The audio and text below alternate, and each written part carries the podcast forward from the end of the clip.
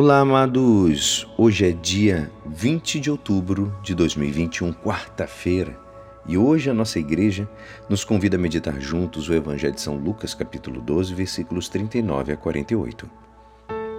Naquele tempo disse Jesus aos seus discípulos: Ficai certos, se o dono da casa soubesse a hora em que o ladrão iria chegar, não deixaria que arrombasse a sua casa.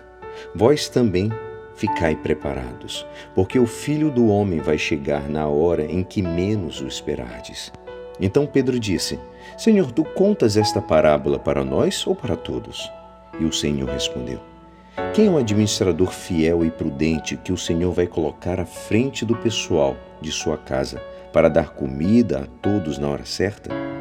Feliz o empregado que o patrão, ao chegar, encontrar agindo assim. Em verdade vos digo: o Senhor lhe confiará a administração de todos os seus bens.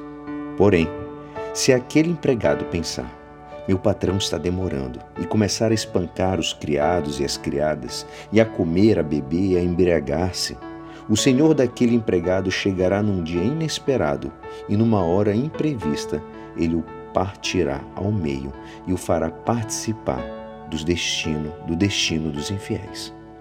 Aquele empregado que, conhecendo a vontade do Senhor, nada preparou nem agiu conforme a sua vontade, será chicoteado muitas vezes.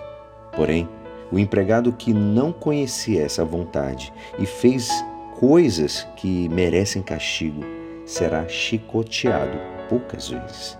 A quem muito foi dado, muito será pedido. A quem muito foi confiado, muito mais será exigido. Esta é a palavra da salvação.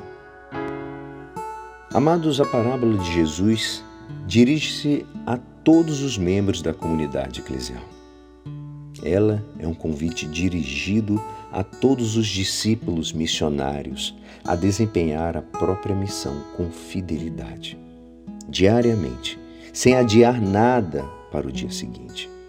Entre aqueles que são chamados a vigiar, os detentores de encargos de liderança na igreja têm uma responsabilidade maior. Quem se senta à cabeceira da mesa deve se assegurar de que os outros receberam a sua porção antes de se servir. Jesus elogia o administrador sábio e honesto aquele que não se deixa enredar pelo fascínio do poder e que administra os recursos com o devido desapego. Como diz a palavra, feliz o servo que o Senhor, ao chegar, encontrar a fazenda assim. Em verdade vos digo, o Senhor lhe confiará a administração de todos os seus bens. A gestão dos bens terrenos, com equidade, justiça e transparência, são temas de enorme atualidade no mundo contemporâneo um mundo flagelado pelas cobiças predatórias, pela corrupção e que muitas vezes o ser humano vale menos do que as mercadorias e os objetos. Amados, é importante prestar atenção à atitude do servo infiel, que no seu coração se convence de que a chegada do Senhor irá demorar e, é, e é uma, isso é uma referência final aos infiéis. A insensatez e o ateísmo surgem lado a lado, lá nos Salmos quando o Salmo 14 ele diz: O insensato diz ao seu coração: Deus não existe. Para quem decide excluir Deus do seu próprio coração, não será certamente fácil acolher o próximo e reconhecer que a vontade de Deus consiste em ter zelo pelo próximo. Declara o Evangelho que o Senhor virá novamente como juiz e que cada um terá que prestar contas de, tua, de sua própria atuação. A parábola do administrador nos mostra que o tempo de espera é um tempo de serviço.